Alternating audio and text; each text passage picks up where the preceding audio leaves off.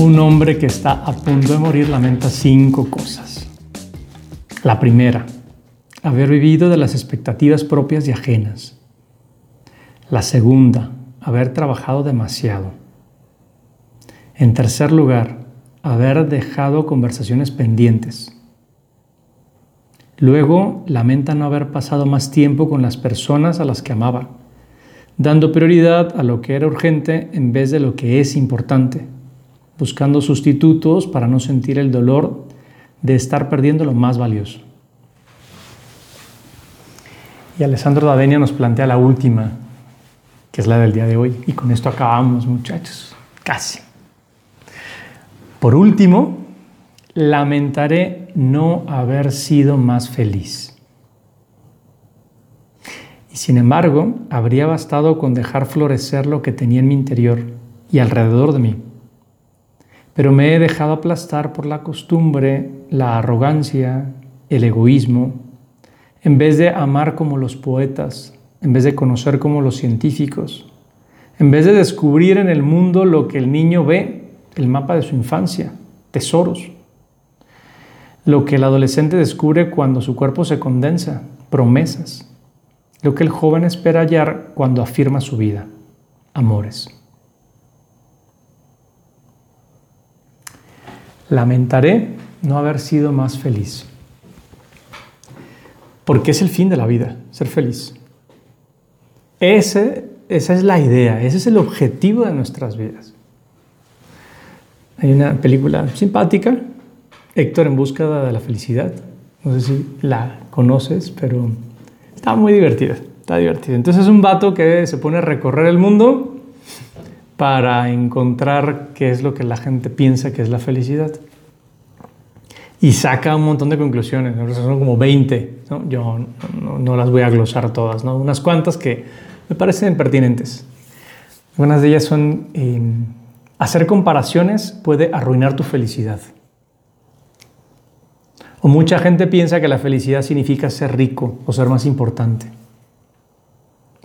Mucha gente solo ve su felicidad en el futuro. O evitar la infelicidad no es el camino a la felicidad. Parece que tiene sentido, ¿no? Y entonces ahora sí, va terminando de, concluir. La felicidad es responder a tu vocación. La felicidad es ser amado por quien eres. La felicidad es saber cómo celebrar. Y última conclusión, no debemos ocuparnos tanto de la búsqueda de la felicidad sino en la felicidad de buscarla. Porque todos tenemos la obligación de ser felices. Y creo que ahora sí, encuadramos qué es felicidad. La felicidad es plenitud. Llegar a ese estado en el cual me siento pleno, me siento completo, me siento tranquilo, me siento a gusto con lo que tengo, aunque me planteo un proyecto que, que pide más mucho más. Como, como dice esta película, eh, hay gente que solo ve la felicidad en el futuro. Y sí, tal vez digo, la máxima felicidad es la que alcanzaremos en el cielo si es que llegamos, plenitud absoluta. Pero, pero en el camino tenemos que buscar ser felices. O sea, el camino también tiene que ser el ámbito de mi felicidad. Cuando uno llega al final de la vida, es feo tener que lamentarse por no haber sido más feliz. Porque tal vez mi felicidad estaba puesta en cosas que no me la daban. O perdí el rumbo. En estas reuniones hemos hablado del proyecto de vida y hemos determinado cuál es mi misión en la vida, mi propósito de vida. Cuando tengo eso muy claro, pues irlo y, tratando de alcanzarlo me da la felicidad. El camino es parte de mi felicidad. Pero hay quien se plantea que la felicidad es un derecho. Planteada así, pues vamos por muy mal camino. Porque si fuese un derecho a la felicidad, entonces alguien tiene que hacerme feliz. La felicidad no es un derecho, es un deber yo tengo el deber de ser feliz. Y si no lo soy, si no lo he sido, estoy fracasando como ser humano. Esa es la idea de la vida, ser feliz. Muchas veces sembramos nuestra felicidad en cosas que no tienen nada que ver. Porque me planteo que la felicidad tiene que dármela a alguien. Porque creo que por hacer una cosa u otra voy a conseguir la felicidad. Pero, qué pena es que la felicidad no es algo que, que se busca, sino algo que se encuentra. En mi empeño por buscar la felicidad, termino no encontrando nada. Y, y olvido que lo primero de todo es mirar hacia el interior. Nadie da lo que no tiene. Si yo no tengo algo que, compartir con los demás, pues no hay, no hay manera de que yo me encamine hacia la felicidad. Y en ese sentido es, es, esa moneda de doble cara. Por un lado, veo hacia adentro lo que yo tengo, lo que yo quiero, y en la segunda cara veo alrededor de mí planteándome que, sabiendo con claridad que la felicidad la encuentro en los demás, que en ese intento para hacer felices a otros encuentro mi felicidad. La felicidad no es egoísta, no es voy a hacer feliz a alguien para hacerme feliz yo. No, no, no, es que tiene que ser generosa, absolutamente generosa. Pero muchas veces pensamos que la felicidad es hacer cosas extraordinarias cosas grandes, enormes. Y estaría padre, estaría muy interesante. Pero luego nos damos cuenta de que nuestro día a día no tiene nada de emocionante. Es la costumbre del día a día. Y podemos sentirnos aplastados por esa costumbre, por esa rutina que, que, que me hace que que no disfrute nada. Pero tal vez perdemos la perspectiva de que, de que esa costumbre puede ser una liturgia. Y me explico el término liturgia. La liturgia es ese grupo de ritos que hacen que algo se vuelva sagrado. Bien, mi día a día, mis costumbres diarias, mis rutinas pueden ser una liturgia. O sea, lo que yo voy haciendo todos los días tendría que provocar en mí la ilusión de la vida. Si yo solo me planteo cosas grandes, emocionantes, me pierdo, porque entonces no estaré buscando la felicidad, sino un placer, un gusto, un gozo, una alegría, pero no la felicidad. Porque estoy buscando acentos en lo que hago, cuando lo que he de hacer es disfrutar el momento. Porque hay otros que desde la arrogancia, desde ese pensar que merezco todo, van buscando eso. Yo merezco ser feliz. Y como merezco ser feliz, entonces van cambiando de vida constantemente. Este trabajo no me hace feliz y entonces lo hago a un lado. Estos amigos no me hacen feliz y los hago a un lado esta mujer no me hace feliz y la hago a un lado, sin darme cuenta que lo que necesito es poner amor en lo que hago. Porque, como bien dice don León el Viejo, Tolstoy, una persona arrogante se considera perfecta. Este es el principal daño de la arrogancia.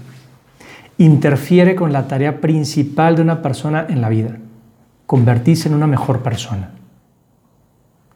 El arrogante piensa que no necesita nada más, que ya lo tiene todo dado, cuando hay mucho por hacer, mucho por hacer. José Manuel Mañú escribió en un libro interesante una anécdota. Un esposo fue a visitar a un amigo y le dijo que ya no quería a su mujer y que pensaba separarse. El amigo le escuchó, le miró y le respondió, ámala. Nada más. Pero es que yo ya no siento nada por ella. Ámala, repuso el amigo. Y ante el desconcierto del visitante, el amigo añadió, amar es una decisión, no un sentimiento. Amar es dedicación y entrega. Amar es un verbo y el fruto de esa acción es el amor. El amor es un ejercicio de jardinería. Hay que arrancar lo que hace daño, preparar el terreno, sembrar, tener paciencia y regar. Habrá plagas, sequías o exceso de lluvia, pero no abandones el jardín. A veces nuestro planteamiento de la felicidad es ilusión. Pensar que no va a haber nubes en el cielo, pensar que no va a haber dificultades, cuando las va a haber y muchas. Pensamos que el mundo tiene que ser perfecto, o al menos para mí. Y en cambio nos olvidamos de que soy yo quien tiene que trabajar ese mundo para que lo sea, para que sea perfecto quiero la felicidad, pues tengo que poner de mi parte, tengo que esforzarme mucho más. Porque llegar al final de la vida y decir, es que no he sido suficientemente feliz, será porque no he hecho lo suficiente. Porque muchas veces me ha ganado el egoísmo, porque tal vez solo he pensado en mi punto de vista, lo que a mí me gusta, sin saber que la vida está llena de sacrificios y, parece que vuelvo a lo de la liturgia, pero sacrificio es sacrum facere, o sea, hacer santo algo, ponerlo en un pedestal, por una buena razón. O sea, no hago un sacrificio por nada. Sacrificio no es dejar de comer, si ese dejar de comer no es para algo. Bueno, los sacrificios son parte del amor, son parte de la felicidad. Ya lo decía San Agustín, no hay trabajos difíciles para los que aman, porque o bien no resultan difíciles o la misma dificultad es amada. Como cuando alguien te pide ir a recoger al aeropuerto. Eso, es terrible. Y más aún si su vuelo llega en la tarde, ¿no? Qué cosa tan espantosa. Viernes en la tarde. Es lo peor que te puede suceder, ir al aeropuerto el viernes a la tarde. Pero si quien llega es la persona a la que yo quiero, no me importa. Más aún, todo el camino estoy con la expectativa de poder verle. Y el regreso, la hora de regreso, qué gusto, que haya más tráfico, de poder estar más tiempo a solas. Claro, no hay sacrificio sin gusto cuando uno quiere a las personas. Y eso es lo que yo me tengo que plantear en mi vida. ¿Me falta felicidad? Me falta sacrificio. Seguramente estoy demasiado centrado en mí mismo. Porque luego a Alessandro D'Avenia le salen estas frases muy poéticas como es él, ¿no? Hay que amar como los poetas y conocer como los científicos. Y está interesante porque ¿qué hace un poeta? Un poeta pues escribe cosas bonitas, magnánimas, muchas veces ilusas, ¿no? Tiene la cabeza en el cielo. Se plantea cosas maravillosas y te emociona y te ilusiona. Pero el científico, el científico quiere pruebas. Quiere pruebas concretas. No, no vengas con una hipótesis, compruébamela. Quiero que esto sea una teoría en serio. Bien, la felicidad implica poner la cabeza en el cielo y los pies en la tierra. Ilusionarse, pero al mismo tiempo hacerlo. No me digas que me quieres, sino demuéstramelo. Y no me demuestres que me quieres, también dímelo, porque se necesitan las dos cosas. Necesito pensar de verdad en lo grande que es el amor y la felicidad, pero ponerlo en práctica. ¿Qué puedo hacer hoy mismo para demostrar más cariño? Porque si no quiero arrepentirme de, que me haya faltado felicidad, pues hoy mismo he de empezar a dar esa felicidad a otros para que no me falte a mí. Porque, como vuelve a poner Alessandro Daveni el ejemplo, el mundo de los niños, el mapa de su infancia son tesoros. Que tiene un niño grandes ilusiones. Su mundo transcurre entre las grandes fiestas, la Navidad y su cumpleaños, donde espera recibir regalos. Eso es lo que piensa un niño. Pero también jugar a la pelota con su papá, hacer unos brownies con su mamá, pasársela bien con los hermanitos. Eso es lo que está esperando. Cosas grandes y cosas pequeñas.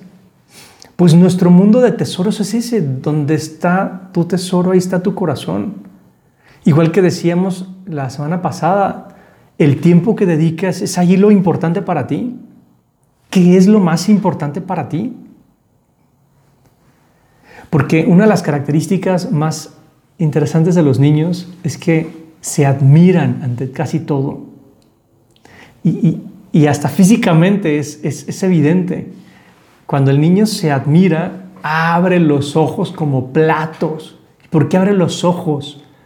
Porque quiere ver más. Porque pone atención a los detalles. Y entonces pregunta lo que no sabe y ve a su alrededor buscando novedades. Es, vive la circunspección.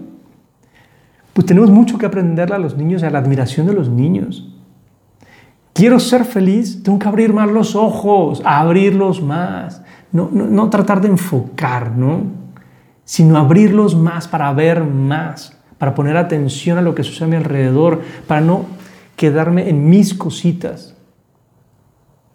Y entonces como el mundo de los adolescentes, promesas. Porque los adolescentes solo prometen, no tienen nada real, todos son promesas. Cuando un muchacho se pone de novio, pues es que no tiene nada que dar, nada, nada, lo único que da es un futuro. No hay nada que dar. Y en su vida solo hay ilusiones. Pues a los adultos se nos olvidan las promesas se nos olvida el compromiso. Es más, tenemos miedo al compromiso, porque el compromiso implica hasta cierto punto dejar de pertenecerse, porque me entrego a otro. Lo dice Antonio Vázquez. Amar a alguien es la manera más directa y más exclusiva de dejar de pertenecerse. Y el secreto de la felicidad estará, por lo tanto, en amar hasta el fondo esa entrega. Una entrega que es dependencia. Solo vaciándose es posible volverse a llenar. Entregarlo todo, entregarlo por completo. Uno podría pensar, pues es que cuando uno se compromete, uno hasta cierto punto em, limita la libertad. Sí, al elegir una mujer, pues dejar a todas las demás damas. Y eso podría ser una limitación. Pero en cambio, el que tiene muchas canastitas que dejar, diferentes hogares, no es feliz. Es feliz el que se dedica a una mujer y se dedica en serio. Es feliz el que se dedica a un trabajo y se dedica en serio. Es feliz el que pone su cabeza en lo importante y no en muchas cosas. Perdón, el multitasker no es feliz porque su cabeza no está enfocada. Amar a alguien es la manera más directa de dejar de pertenecerse. Porque al entregarme, también recibo a cambio al otro. Porque eso siempre es una cosa de dos. Y entonces soy feliz. Justo en esa entrega soy feliz. ¿Dónde está tu corazón? Ahí está tu amor. ¿Dónde está tu amor? Ahí está tu felicidad. ¿Dónde está tu felicidad? Donde hayas puesto lo más importante de tu vida te animo a hacer ese caminito de regreso. Piénsate seriamente dónde está lo más importante de tu vida para que llegues al último momento de tu existencia con ganas de decir, sí, fui muy feliz.